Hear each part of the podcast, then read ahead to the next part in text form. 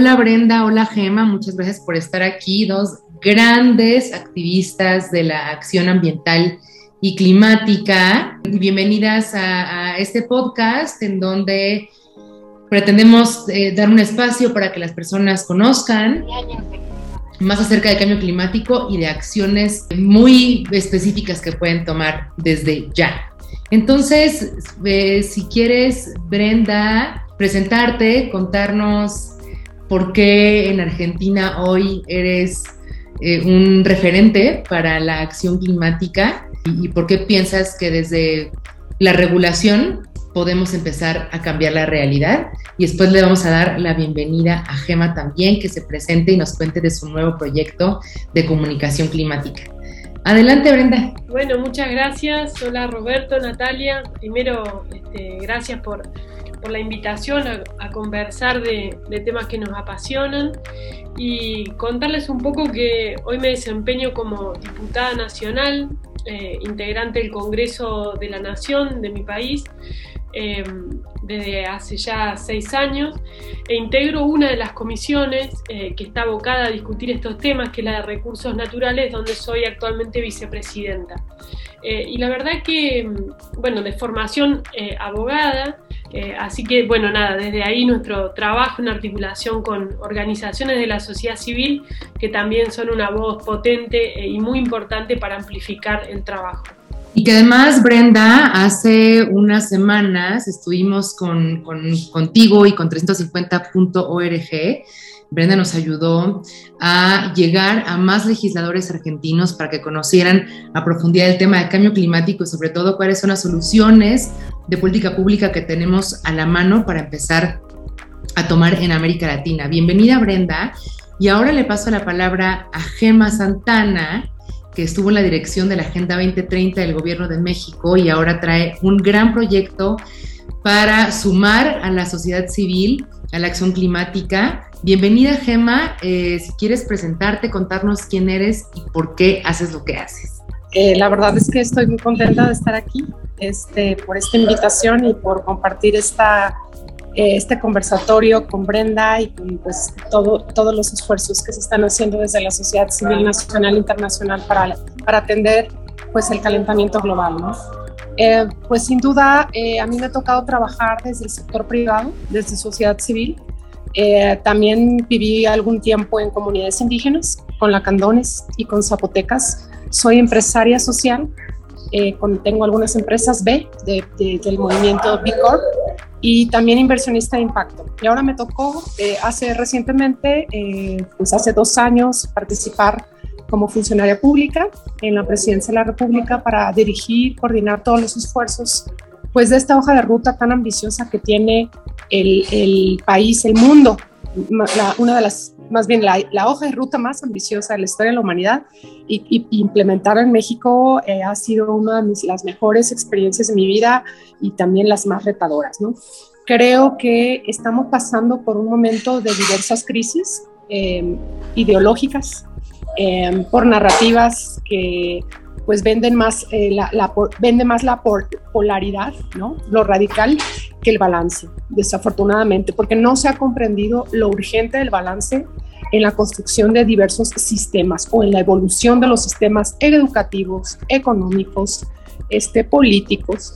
Entonces, eh, bueno, pues yo, yo decido no continuar en febrero eh, de este año en la jefatura de la Oficina de la Presidencia, dirigiendo estos esfuerzos, pasando la batuta a la Secretaría de Economía, porque se desapareció también la oficina, yo iba a continuar con economía y decido mejor continuar por fuera, empujando una narrativa que cada vez me doy cuenta eh, se, se, conoce muy por encima, pero la gente no está teniendo dentro de sus prioridades el cuidado del medio ambiente y mucho menos la parte de la acción por el clima. ¿no? Estoy hablando de, de la mayoría de las personas, en una visión más popular, eh, de los top 10 este, ahora sí que de las 10 prioridades de la gente, puedo decirle las primeras tres es primero la seguridad, la economía y la salud. eh, la salud estaba en primer lugar antes de que este, llegaran las vacunas. Llegaron las vacunas y ahora la salud pasó a tercer lugar de prioridad. Medio ambiente está como en el lugar catorceavo en un reciente estudio que sacó el financiero, ¿no? Como entendiendo un poco en economía del comportamiento, eh, eh, cómo funcionan las prioridades de, de la ciudadanía. Y es que también hay un desconocimiento brutal y eh, no nos enseñaron a pensar de forma sistémica. Hay un desconocimiento muy grande de que el medio ambiente es transversal a nuestra calidad de vida porque afecta directamente a nuestra salud, a nuestra economía, literal, a nuestro bolsillo y a nuestra seguridad.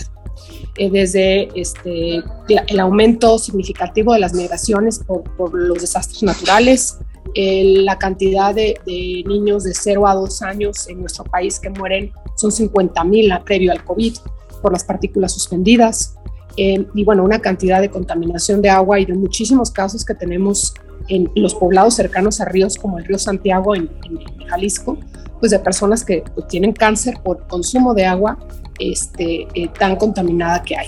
Y así hay muchos otros casos en nuestro país y en muchas otras partes del mundo que eh, se sigue viendo el tema ambiental desde una manera eh, nada más eh, en, un solo objetivo. Entonces, justamente analizando todo esto, viendo también que el objetivo 13 de acción por el clima es transversal y es crucial atender para alcanzar los demás, es por eso que decido enfocar mucho de mis esfuerzos, de mi energía y de mis pasiones a atender la acción climática no como un tema de combatirlo, porque ya tenemos encima el cambio climático, sino para entender la manera de invertir recursos eh, en, presupuestos eh, públicos y privados para reducir los riesgos climáticos en adaptación y en resiliencia. Entonces, eh, Gema, este, perdón que te interrumpa, y bueno, es el propósito es para hacer la, la, conversación más dinámica, porque vamos a preguntarte exactamente lo que estás planteando en este momento. Y permíteme aventar la siguiente pregunta eh, primero a, Brenda y, luego claro que sí, a, ti, Gemma. Bueno, cualquier persona que esté involucrada en acción climática dice, es que no hay voluntad política, es que no hay voluntad política, es que los gobiernos no se comprometen, ¿cierto? Pero ustedes que están del otro lado, y tú lo dijiste bien, perfectamente, Gemma, no hay una visión sistémica del, del problema, una visión transversal.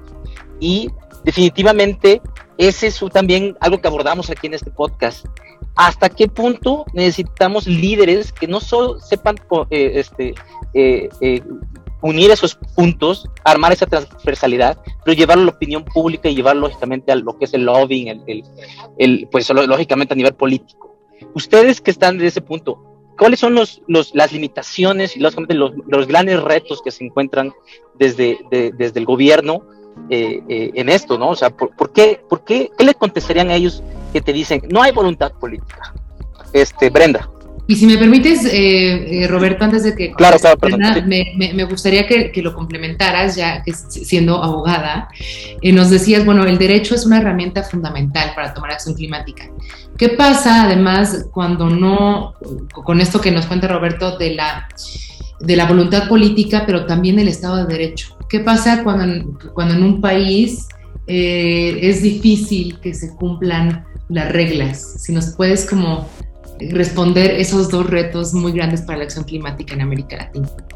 Bueno, es una, es una gran pregunta, ¿no? Realmente da para, para conversar todo el tiempo sobre esto porque en realidad es el gran dilema eh, que me parece que enfrenta el mundo, cómo lograr que este tema capture la agenda política que tiene que ver también con la agenda de la ciudadanía, algo de lo que hablaba Gema recién, digamos, percibir con claridad que este es el problema de nuestra era, es el problema que enfrenta la humanidad eh, y que requiere una visión integral, me parece que es un desafío para gobiernos y para ciudadanos obviamente también.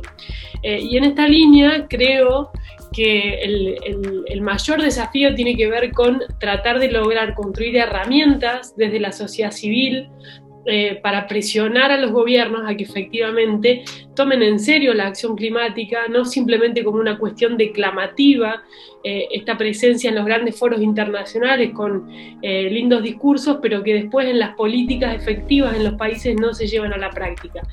y ahí yo quiero rescatar algunas herramientas que me parece que son interesantes y que ojalá contribuyan a cambiar esta perspectiva en el corto plazo en Argentina, que son dos iniciativas, una que se llamó Ley Yolanda, eh, en reconocimiento a la, a la primer funcionaria ambiental que tuvo Argentina a mediados de, del siglo pasado eh, y que lo que busca es la formación de los funcionarios públicos en perspectiva ambiental, eh, que tengan las herramientas para poder pensar políticas públicas eh, comprendiendo que el cuidado del ambiente y el desarrollo sostenible tienen que ser un eje transversal de cualquier acción que lleven adelante, que ya no alcanza con tener un Ministerio de Ambiente donde encerremos la política, pero que eso no atraviese, por ejemplo, las acciones que lleva adelante el Ministerio de Industria o el Ministerio de Agricultura o el Ministerio de Transporte o el de Energía, ¿no? Es decir, necesitamos un hilo conductor eh, y para eso necesitamos funcionarios y funcionarias formados. El segundo, eh, la segunda herramienta que complementa y que eh, y que más o menos se aprobaron en la misma época, es eh, una nueva ley de educación ambiental que viene a acompañar los, eh, los objetivos de UNESCO en educación para el desarrollo sostenible y que involucra no solo los contenidos curriculares en la escuela primaria y secundaria, sino también en las universidades, incluyendo la infraestructura de las instituciones, ¿no? es decir, tratar de además construir desde el ejemplo eh, en, el diseño de, edificios que, abracen la, sustentabilidad. Eh, y después la otra pregunta que haces es, eh, sin lugar a dudas, es una, es una discusión que todavía tenemos pendiente. y que la estamos tratando de llevar adelante desde el Congreso, promoviendo la creación de un capítulo en el Código Penal, un código que rige para todo el país, con eh, lo que consideramos son los delitos ambientales y que ello contribuya a, crear una justicia especializada, un fuero especializado en materia ambiental que además respalde al acuerdo de Escazú, eh, garantizando el acceso a la información, la protección de los activistas ambientales eh, y la intervención de la justicia de manera rápida. ¿no? Bueno, creo que, que estas son herramientas importantes que buscan de alguna manera compensar esa balanza. Eh, en, el otro polo eh, están los actores que tienen mucho mucha capacidad de lobby, que tienen mucho poder económico y que sin lugar a dudas permean eh, los modos en los que los estados toman decisiones. Bueno, creo que, que hay que buscar distintas estrategias de construcción en red para, para, tratar desde ahí dar la pelea y que estas iniciativas no sean un fin en sí mismo, ¿no? Es decir, que no, que el, Estado no, no, plante una bandera cuando eh, sanciona la ley de educación ambiental, sino que la ley de educación ambiental sea un medio para ayudar en la concientización que nos abra camino a las discusiones más profundas, a las que tienen que ver con los marcos normativos eh, que realmente van a acelerar la transición energética, que van a acelerar la discusión en las comunidades, en los modos de vida, que van a trabajar sobre la resiliencia de las ciudades, eh, en definitiva que van a hacer de, esta política ambiental un eje transversal. ¿no? Eh, de modo que sigo pensando eh, que, a veces estas leyes que, aprobamos se convierten en una herramienta poderosa en manos de la ciudadanía para activar desde eh, el sistema judicial en la defensa de, de sus derechos. y que también, y cierro con esto, está el recurso eh, en, manos de la comunidad internacional. ¿no? Eh, bueno, lo vimos eh, en, el caso de nuestro país, en la discusión con aquel acuerdo que Mercosur iba a tener con Unión Europea, como uno de los argumentos que se coló en la discusión tuvo que ver con la manera en la que Bolsonaro estaba gestionando la crisis climática y los incendios sobre el Amazonas. Bueno, es un tema que cada vez más la comunidad internacional creo que tiene herramientas para para presionar y desde ahí, desde distintos lugares, la sociedad civil, el concierto internacional, lograr eh, construir las condiciones para, para ganar estos debates en los parlamentos de los países. Y Gemma, si quieres ahora tú contarnos tu punto de vista acerca de la voluntad política que existe o no y cómo es que la ciudadanía puede aumentar ya sea el costo político de que no haya esa voluntad eh, o inspirar a los tomadores de decisión. Claro que sí. Eh, bueno, pues sin duda coincido con muchos de los puntos que comenta Brenda cuando a mí me tocó impulsar esta hoja de ruta de desarrollo sostenible, la Agenda 2030. Sin duda le apostamos a invertirle la formación y capacitación a funcionarios públicos a nivel federal y a nivel local. De la mano con la cooperación internacional hicimos muchos foros, capacitamos Este, sin duda, eso es muy relevante y tiene que seguir continuando. Eh, también impulsamos eh, de la mano con Relaciones Exteriores y la CEP eh, la iniciativa de educación ambiental, que bueno, una de las cosas que se avanzaron de manera muy concreta es el primer libro de, de texto gratuito de sexto año de primaria, que enseña los objetivos del desarrollo sostenible en su escuela a los niños. También, sin duda, eso también tiene que continuar y se tienen que generar muchos esfuerzos y presupuesto para ello. Eh, sin embargo, siempre ha habido una, eh, digamos, eh, un hueco importante de por qué mucho de lo que los que sabemos del tema, los que estamos preocupados del tema y al mismo tiempo ocupados con algunas iniciativas, nos seguimos, insisto, hablando entre nosotros mismos y necesitamos realmente pensar como un publicista. ¿Cómo vamos a venderle a la gente que esto tiene que ser prioritario? No a través del miedo ni, del, ni, ni de forma catastrófica, sino cómo nos imaginamos a un mundo, a un México más sostenible, a un México en donde podamos salir y respirar aire puro, a un México en donde podamos salir y este, también de manera segura, ¿no? Eh, que pues la seguridad también, como les dije, está relacionada no, con, no solo con el tema de migración, sino este, eh, también en, en términos de, de, los desastres naturales, cuántos negocios no se han perdido y sumemos lo que acaba de pasar del COVID, en fin, desempleo también eh, transforma a mucha este, inseguridad, ¿no? Entonces, entender un poco de manera muy concreta cómo el, el, tema del clima tiene que ver con nuestra calidad de vida. Eh, la ciudadanía es importantísimo, empoderar más al consumidor, darle las herramientas de manera muy concreta, pero de manera eh, eh, inspiradora, con una narrativa propositiva y no de confrontación. No quiere decir que le vamos a dar la vuelta a las responsabilidades que tienen los gobiernos para cumplir sobre la acción climática, pero sí decirles necesitamos que lo hagas porque esto ya empieza a ser prioridad de la ciudadanía. Desafortunadamente lo vi, lo vi directamente en mi experiencia en el sector público, eh, no se priorizan esos temas porque a la gente no le importan tanto esos temas. Se lo vinculan a un tema totalmente política y de demanda ciudadana. Entonces creo que es indispensable bajar la narrativa y eh, dentro de esta iniciativa de voto por el clima, que es una eh, marca colectiva es un movimiento de personas, no de instituciones. Pueden estar personas de diferentes partidos políticos, de diferente sociedad civil, de diferente sector privado, pero es un movimiento de personas que en el lugar que se encuentran saben que este tema es prioritario y eso es lo más importante.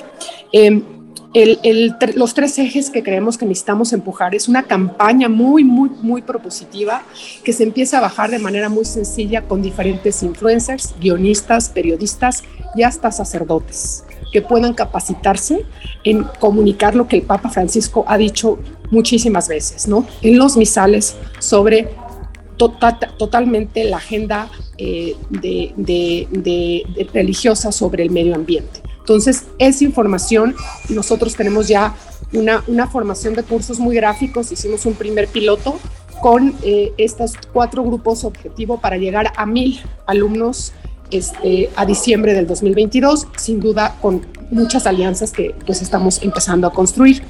Pero sí, sin duda la formación a estos influencers a, que tienen que ver con artistas, guionistas, este, les decía periodistas también, y sacerdotes. Son los cuatro grupos que hemos identificado, nos van a ayudar a escalar la narrativa que sea objetiva del problema, pero siempre imaginamos, imaginándonos cómo México puede transformarse para tener los tres derechos fundamentales de la calidad de vida, que es agua limpia, acceso a ella, aire limpio y alimentos sanos. ¿no? Eh, el, el segundo punto tiene que ver con la parte totalmente de movilización ciudadana a través de, un, de, una, frase que resumo aquí. Yo te platico y quizás lo entiendas. Te enseño y seguramente lo comprenderé más, pero te involucro y nunca lo olvidaré. A la gente hay que sacarla de su estado de confort, ir a limpiar las costas, los ríos y las cuencas y a reverdecer las ciudades. Y la manera en que lo vamos a lograr no es nada más abriendo la oportunidad de voluntariado y que la gente un día se despierte y diga, nunca lo he hecho y lo voy a hacer, sino a través de influencers que la gente va a querer a, conocer y que va a querer ir a ver. Este, y que al final, al lograr realmente un cambio en su entorno, pues también hay un impacto este, psicológico este, de comportamiento ciudadano. Lo tenemos que hacer de manera masiva, lo vamos a hacer en 10 estados este año, empezando en Hidalgo en octubre, eh, de la mano con muchos aliados, les repito, influencers, este, sociedad civil, gobiernos locales, este, para empezar justamente a, darle mayor valor al, al, medio ambiente y también pues capacitar a las, a las localidades en sus acciones sobre la decisión de sus líderes. Y, este, y la última, el último eje que tenemos eh, tiene que ver mucho con la, eh, utilizar la inteligencia artificial para el cambio climático en la medida justamente de la data más relevante y actualizada. ¿A qué se refiere? Esto es una plataforma que estará pues lista a finales de año para que eh, las personas empiecen a ver y a monitorear qué está haciendo el Congreso y, y este, los congresos y los funcionarios uh, sobre acciones climáticas. Estar monitoreando realmente quién está comprometiéndose y entonces a qué líderes necesitamos seguir apoyando porque van por el camino que garantiza nuestro presente y nuestro futuro inmediato. Sin duda necesitamos generar una narrativa mucho más común. Creo que el gran reto, y lo he visto, es que estamos desde todos los frentes hablando diferentes narrativas, hablando de ecología, de sustentabilidad, de sostenibilidad, de adaptación, de mitigación, pero eso en realidad a la gente no le importa y no le entiende. Necesitamos homologar la narrativa para poder hablar a ras de calle y que entonces la demanda cada vez crezca más y el político, además de sensibilizarse y capacitarse, diga, esto es definitivamente algo que está pidiendo la ciudadanía. Entonces es urgente hacerlo porque tenemos poco tiempo y, creo que, que, es el momento como de, juntarnos y de reunirnos como ecosistema este, y sacar ahora sí que por fuera cualquier, eh, a veces hay mucho ego, a veces hay mucha eh, recelo, pero esta es la oportunidad que tenemos como movimientos ambientales de unir voluntades porque estamos ya a la vuelta de la esquina de, de muchos problemas y lo hemos estado viendo ya en este país en menos de dos años. ¿no? COVID, incendios, sequías e inundaciones. Qué interesante escucharles, Gema y Brenda. Y bueno, por un lado vemos que existen personas que conocen y que tienen el interés de avanzar la política climática desde adentro, y que aquí el componente secreto, no la salsa secreta, es la educación, la información y como dice Gema, saber comunicarlo bien a diferentes públicos. Eh, tanto en Argentina como en México, pues ya escuchamos que hay algunos avances, hace falta mucho más, pero, pero entonces si unimos una narrativa, si la ciudadanía comenzamos a, a, presentar un costo político para los políticos y ayudarles a que comprendan la realidad y las soluciones, podemos más, ver más de esta voluntad política que ya existe. Y ahora nos contaba, nos contaba Brenda acerca, y, también Gemma, ¿no? acerca de, de, la, de la inversión, de, de la negociación también. Eh, sabemos que lo que tenemos que hacer hoy para hacerle frente al cambio climático son transformaciones urgentes y muy profundas. Y para ello se requiere invertir. Así como las grandes industrias son lo que son el día de hoy por la inversión de Estado que tuvieron en algún momento, ahora también la economía verde requiere de esa misma inversión a gran escala y la diferencia es que tiene que ser de manera muy rápida. Brenda, pues ahora viene la COP26, ya hablamos un poco de cómo hay que negociar entre la ciudadanía y, la toma de decisiones. ¿Cómo se negocia entre estados? ¿Qué es lo que debería de pedir América Latina en materia de financiamiento climático? Bueno, eh, creo que allí hay un debate obviamente que, que, está colándose en los distintos foros eh, internacionales. El presidente de nuestro país viene eh, pidiendo que se tenga en cuenta la discusión sobre la deuda externa de los, eh, de los países eh, y la inclusión de, los esfuerzos eh, que tienen que ver con la disminución de los gases de efecto invernadero y con abordar la, la crisis climática de manera integral como un esfuerzo compartido que puedan hacer eh, los países de, de, todo el mundo. Yo creo que esto eh, obviamente tiene una dimensión eh, acertada en la, en, la, en la, medida en que eh, los países después puertas adentro sean consistentes con las políticas. Vuelvo a, a, poner de relieve esto que decía al comienzo, creo que es importante la búsqueda de acuerdos en el plano internacional, pero también eh, fundamentalmente el monitoreo de las metas que cada uno de los eh, países eh, asume ante el resto de las, de las naciones y ante la humanidad toda. y en esa dirección a mí me, realmente me, preocupa y me entristece, obviamente que un, presidente como es el nuestro que, en estas instancias lleva adelante estos reclamos y que podría eventualmente ser acompañado eh, de otros actores eh, de la Argentina al momento de elaborar el presupuesto eh, para enviar al, Congreso, lejos de, ser consecuente con esta mirada, apuesta, por ejemplo, una vez más al financiamiento y al subsidio a los combustibles fósiles.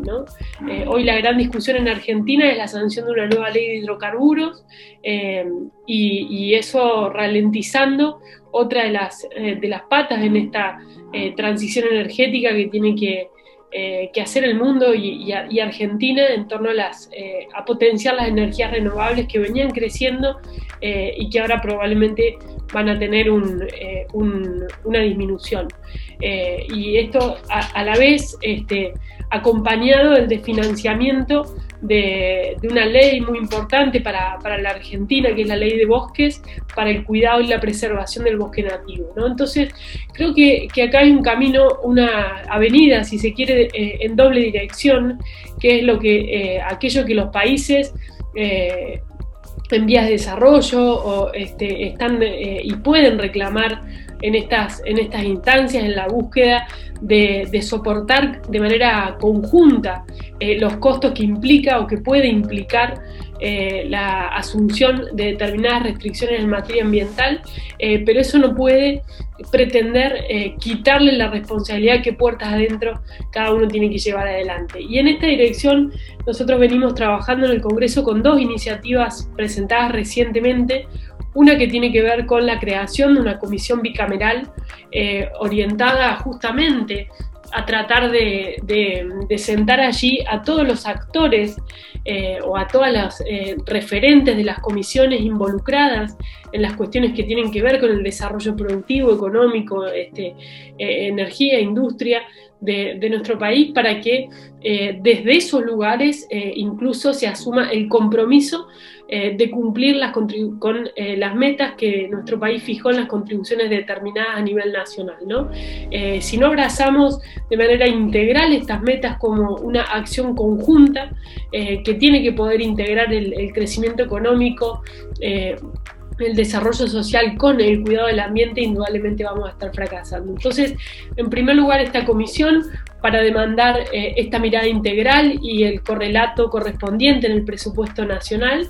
Y una segunda iniciativa eh, que tiene que ver con la creación de un sistema de medición, eh, de, un régimen completo de medición, reducción y compensación de huella de carbono, tanto a escala individual como a escala empresarial, con una suerte de incentivos que de naturaleza impositiva para que las empresas y los individuos eh, tengan eh, eh, las herramientas para no solo medir su propia huella de carbono, sino trabajar en la reducción y en la compensación para llegar a la carbono neutralidad en el mismo plazo o acompasando las metas que el país asumido a nivel internacional. ¿no? Es decir, Creo que es una respuesta eh, compleja a, tu pregunta, creo que no es tan lineal, creo que hay que pedir, pero también este, dar la vuelta y, trabajar en aquello que nuestro país puede también contribuir a nivel internacional.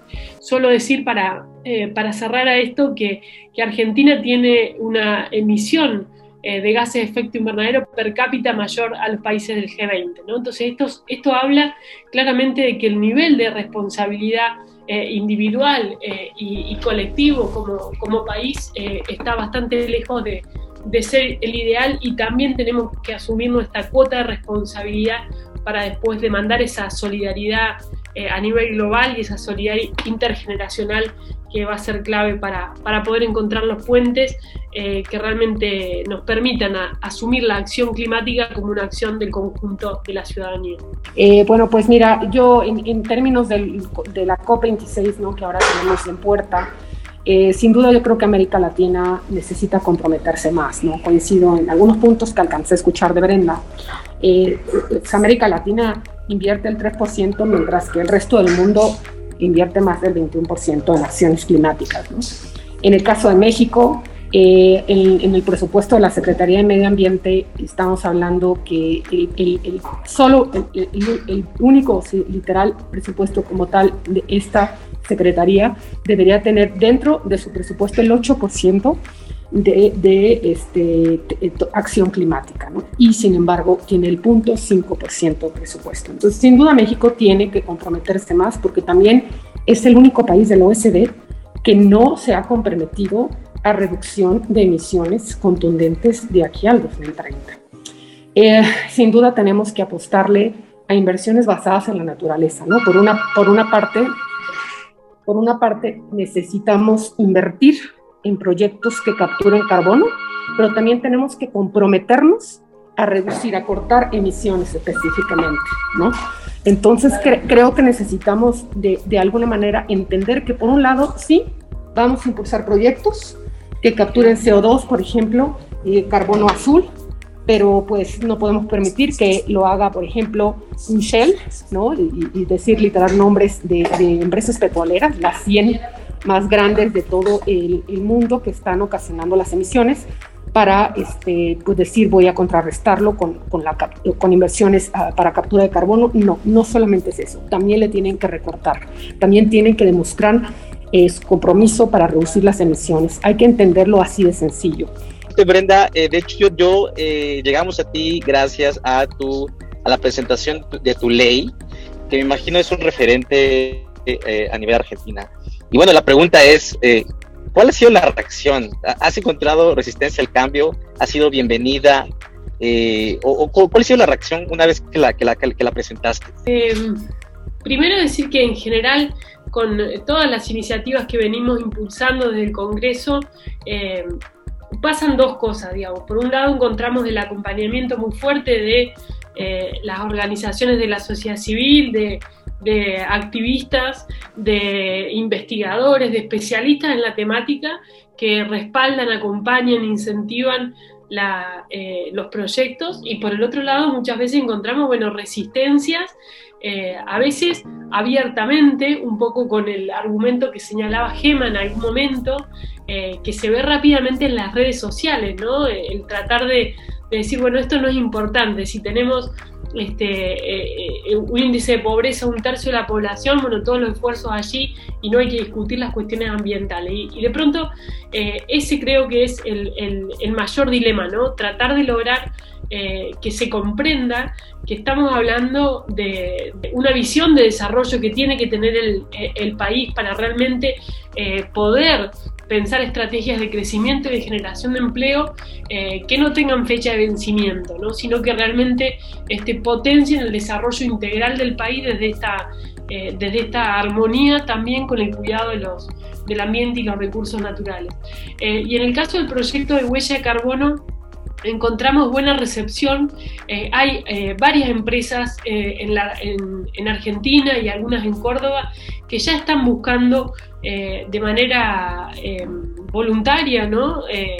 la, generación de, estos, de estas mediciones de huella y estrategias de reducción porque lo que están buscando es justamente colocar sus productos eh, en distintas comunidades internacionales que están demandando, reclamando eh, eh, este triple impacto de, las, de las empresas. De manera que creo que ahí hay una gran oportunidad. El único problema que tenemos es que estamos transitando un año electoral donde, bueno, eso obviamente impacta en la dinámica legislativa, en la posibilidad de construir acuerdos y desde el momento de la presentación a la fecha no hemos logrado que la, este, que la comisión cabecera se reúna a, discutir la iniciativa. Pero eh, sí estamos tejiendo en estas redes de apoyo, acompañamiento, con actores eh, que, ya hace tiempo vienen a, pulmón eh, llevando adelante esta medición de huella y estrategia de compensación con el cuidado de bosques nativos en distintos lugares de la Argentina eh, o con la apuesta a las energías renovables, que es el otro modo de compensación establecido en, el proyecto de ley. y que esperamos que pueda en, los meses que quedan de aquí a fin de año poder ponerse en carpeta y discutirse en el Congreso y ojalá aprobarse, pero si no, constituirse en un mojón para, para de alguna manera dar el primer paso en lo que tiene que ser un esfuerzo conjunto entre el sector privado y el sector público para el cumplimiento eh, de, las metas vinculadas a la carbono neutralidad. Gemma, en tu presentación nos comentabas que tú eres inversionista de impacto. ¿Nos puedes contar qué quiere decir eso? ¿Por qué importa para el cambio climático? ¿Y cómo nuestros eh, escuchas pueden convertirse también en inversionistas o en consumidores de impacto? Son modelos de negocio que van a ayudarte a crecer, este, a tener utilidades, pero en todo, en todo su modelo, en su cadena de valor, están resolviendo al mismo tiempo un problema socioambiental, están generando fuentes de empleo y están generando realmente eh, lo que se llama una innovación para, eh, ahora sí que una evolución en la economía y en las inversiones tradicionales, ¿no? Eh, no nada más tenemos que medir la utilidad, sino también cómo nuestro producto y o servicio o nuestra cadena de valor está ayudando a resolver eh, problemas socioambientales, ¿no? Eh, yo estoy invirtiendo ahorita en un proyecto muy concreto de seguridad alimentaria, agricultura regenerativa con agua de mar, que pues prácticamente ya ganó un premio en África y nos lo estamos trayendo aquí a México, ¿no?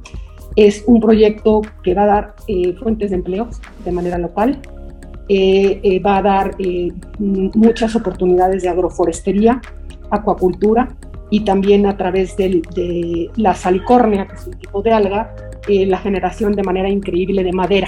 en fin, es una innovación impresionante. Y tratar también de generar los incentivos fiscales, los incentivos este, crediticios para que existan más inversionistas de impacto. Eso también ya está empezando a nacer por la misma iniciativa de Hacienda y Banjí con el Comité de Finanzas Sostenibles, de la mano con la Alianza por la Inversión de Impacto. Entonces, pero necesitamos acelerar el paso. Necesitamos realmente a más inversionistas este, sensibilizarlos y pues también decirles que esto es negocio, porque además la inversión tradicional hoy en día tiene altos niveles de riesgos climáticos en México y en el mundo. Y gracias por la respuesta, Gema. Luego, luego nos queda claro, esto era un poco para decir, bueno, está por un lado el financiamiento público, pero también desde el sector privado hay mucho que cambiar y desaprender. Y bueno, para la última ronda, em, una, una, pregunta para Brenda, que nos cuentes, pues tú que estás ahora desde el gobierno, ¿Cómo se ve una implementación eficiente eh, de acción climática? Se vea, eh, se toque, se vuela y se sienta. ¿Qué es lo que quiere decir acción climática o implementación de esa acción climática en Argentina? ¿Cómo se ve Argentina si tomara acción climática ambiciosa hoy? ¿Qué podríamos ver, qué podríamos esperar? ¿Qué cambia? ¿Cómo viven las personas? Bueno, primero una aclaración. Eh, hoy mi, mi rol es desde un partido opositor al, a la actual gestión de gobierno eh, y eso lo, lo, aclaro digo para que eh, anticipar el sesgo desde donde voy a estar mirando. ¿no? Yo realmente eh, escuché con, con, mucha atención el discurso del presidente en la apertura de sesiones donde allí él asumía eh, algunos compromisos diciendo el futuro será verde o no será, ¿no? pero sin embargo eh, inmediatamente comenzaba a anunciar algunas de estas leyes que, recién mencioné, como la ley de hidrocarburos, eh, que va en el sentido completamente opuesto a, lo que necesitamos. Entonces, ¿qué es lo que venimos demandando? ¿Qué le venimos pidiendo al gobierno nacional, que de alguna manera tiene una, centralidad, bueno, que efectivamente estas palabras, estos dichos, estos compromisos que está asumiendo a nivel internacional se traduzcan en acciones concretas al interior de nuestro país. En primer lugar, a través de este seguimiento de, las metas de reducción de, gases de efecto invernadero, las contribuciones determinadas a nivel nacional, que implica, eh, bueno, un conjunto de acciones. Eh, por ejemplo, voy a señalar una que que para nosotros fue una, mala iniciativa, que fue la decisión del gobierno de discontinuar eh, o de reducir eh, el corte eh, que tenían las naftas y el diésel de biocombustibles, algo que contribuía significativamente a, la reducción de las emisiones de los vehículos. Bueno, ahora estamos viendo eh, acciones que atentan o afectan contra eh, lo que había sido una política exitosa de, de, crecimiento de las energías renovables en el total de la matriz energética de la Argentina. y creo que estas son algunas de las cuestiones que me tomo el atrevimiento de señalarlas porque creo que tiene que haber una mirada también global hacia los países, como, como, ya señalé, del cumplimiento eh, de estos objetivos eh, que, que, se plantean a, nivel internacional. Ahora, ¿qué pasaría si, si el gobierno eh, efectivamente asumiera y abrazara la acción climática? Bueno, deberían pasar varias cosas. En primer lugar, debería haber una lucha decidida con, eh, contra la, deforestación en Argentina. Eh, sobre todo en la zona norte de nuestro país, las tasas de deforestación eh, explican gran parte de, del impacto que, nuestro país genera al calentamiento global. Ya con hacer eso eh, estaría haciendo muchísimo. Eh, combatir la, deforestación, el desmonte ilegal de bosque nativo eh, en, nuestro, en nuestro país. Y obviamente también leyes que aceleren esta transición mencioné lo, lo, que vincula a energías renovables, eh, hay discusiones en el Congreso sobre, eh, sobre autos eléctricos, hay discusiones en el Congreso sobre la eficiencia energética de las viviendas, hay discusiones sobre eh, plásticos de un solo uso, sobre potenciar la economía circular desde la responsabilidad extendida al, productor, desde la eh, incorporación de, los envases, digamos, a la cadena productiva, buscando estrategias para recuperar eso eh, de, la deposición final. Es decir, un conjunto de iniciativas que si realmente eh, los gobiernos, nuestro gobierno tomara un, compromiso efectivo en materia de acción climática deberían convertirse eh, en leyes, ¿no? Y deberían acelerar esto que es una suma de cambios individuales, pero a la vez también el compromiso de los estados para darle la escala que la acción climática necesita, que no es solo individual. Eh, de manera que, bueno, vamos a seguir obviamente trabajando en esa dirección, proponiendo la creación de esta comisión bicameral eh, en el ámbito del Congreso para que se encargue del monitoreo y el control de la acción climática, es decir, alguien con una lupa mirando las acciones que se llevan adelante para que efectivamente en todos los órdenes de la actividad productiva de nuestro país se tenga presente eh, las metas, los compromisos y la búsqueda de mejorar el equilibrio y la relación de nuestra, eh, nuestro modo de habitar el planeta con el, el equilibrio y la sostenibilidad que requiere para el largo plazo. Muchísimas gracias, Brenda. Pues escuchamos, tenemos que cambiar las reglas para cambiar la realidad y la ciudadanía tiene un papel muy importante para que eh, tomadores de decisión como Brenda puedan hacer mejor su trabajo, eh, proteger los ecosistemas, transitar hacia energías limpias, renovables, seguras, movilidad eléctrica, edificios inteligentes, ciudades más seguras. Y ahora te pregunto, Gemma, tú nos contabas, bueno, tenemos que cambiar la narrativa, tenemos que hablar el mismo idioma, tenemos que aprender a contar la historia del cambio climático de una forma en la que lo podamos entender todas y todos y partir desde ahí. Eh, ¿Cómo nos describirías por qué tenemos que tomar acción climática? Tú nos hablas, no hay que tener miedo, eh, no hay que alarmarnos, aunque la situación es grave. Eh, ¿Cómo inspiras tú a las personas que te escuchan, te siguen? Eh, ¿Qué es lo que tenemos? ¿Cómo tenemos que comunicar el cambio climático? Muchas gracias, este, Natalia. Bueno, mira, a mí me tocó cuando estaba como funcionaria viajar a varios municipios y, este, ahora sí que literal caminarlos con muchos presidentes municipales.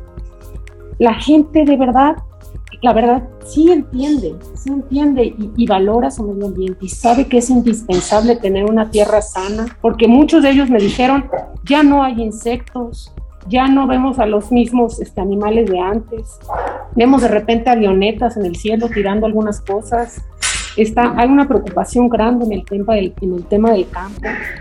Eh, la gente también me dice, no tenemos agua, o el, agua con la que nos bañamos nos pica, este, lo que menos me han mencionado, porque no se ve, es justamente la contaminación del aire.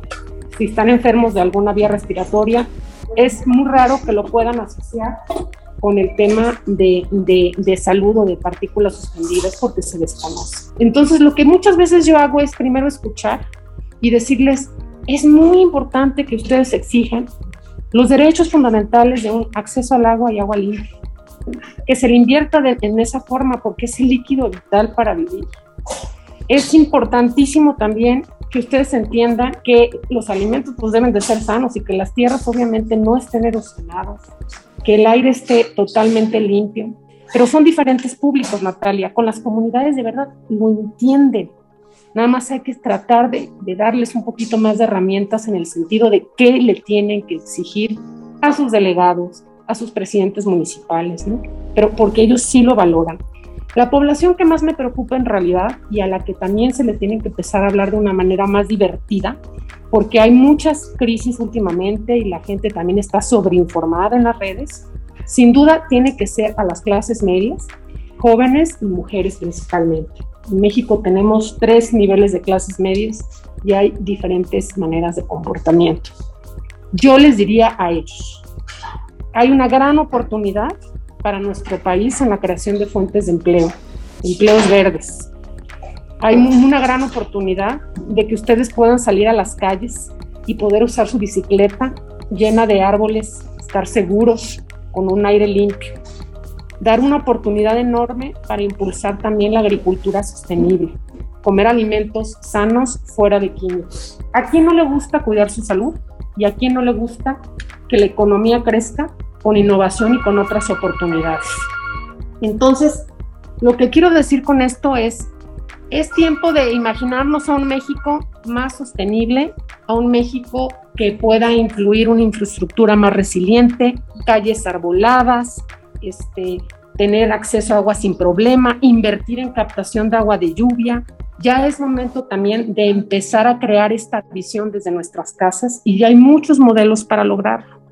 Ya existen repositorios a nivel nacional para que las personas, los consumidores, elijan por productos más sostenibles que además es mentira que son más caros. Ya existen todas estas herramientas.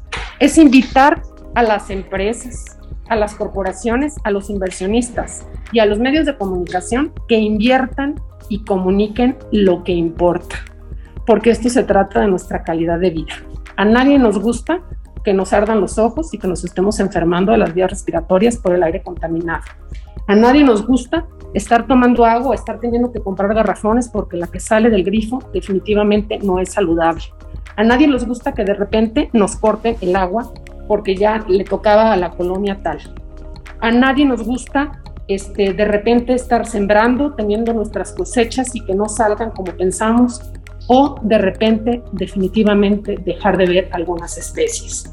Hay que entender que estamos conectados, que la economía depende de las personas y las personas dependemos del medio ambiente. Wow, Gemma, muchísimas gracias por ayudarnos a imaginar algo distinto. Ya, ya, ya le ayudas a nuestros escuchas a pensar en un mundo diferente, una realidad pues que no es tan difícil como la conocemos hoy, que si alzamos la voz, eh, que si volteamos a ver si hay voluntad política, si hay soluciones y si hay otra manera de imaginarnos el futuro. Muchas gracias Brenda y Gema por acompañarnos el día de hoy en este podcast de acción climática. Gracias por su tiempo, por su entusiasmo, por inspirarnos y esperamos tenerlas de vuelta pronto.